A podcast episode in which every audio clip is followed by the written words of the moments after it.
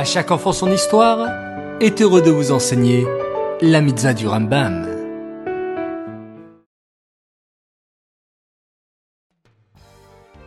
Bokertov les enfants, bonjour.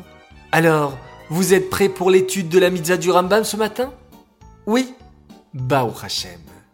Aujourd'hui, ça va être facile. C'est la même mitzvah qu'hier, la mitzvah positive numéro 244 qui concerne toutes les lois relatives à l'emprunteur, celui qui emprunte un objet à son ami gratuitement. La Torah nous enseigne quelles sont les lois à suivre dans ce cas et comment agir si un dommage est causé à l'objet ou à l'animal emprunté. Rappelle-toi, cher enfant, de toujours bien faire attention aux objets que tu empruntes à tes amis.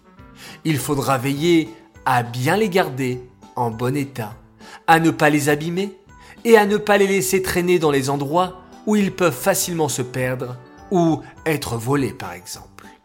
Ainsi, quand tu rendras l'objet emprunté, tu montreras à ton ami que tu le respectes et que tu lui rends l'objet dans le même état dans lequel tu as aimé le recevoir. Cette mitzvah est dédiée les Nishmat, Gabriela Batmoshe, Aléa Shalom.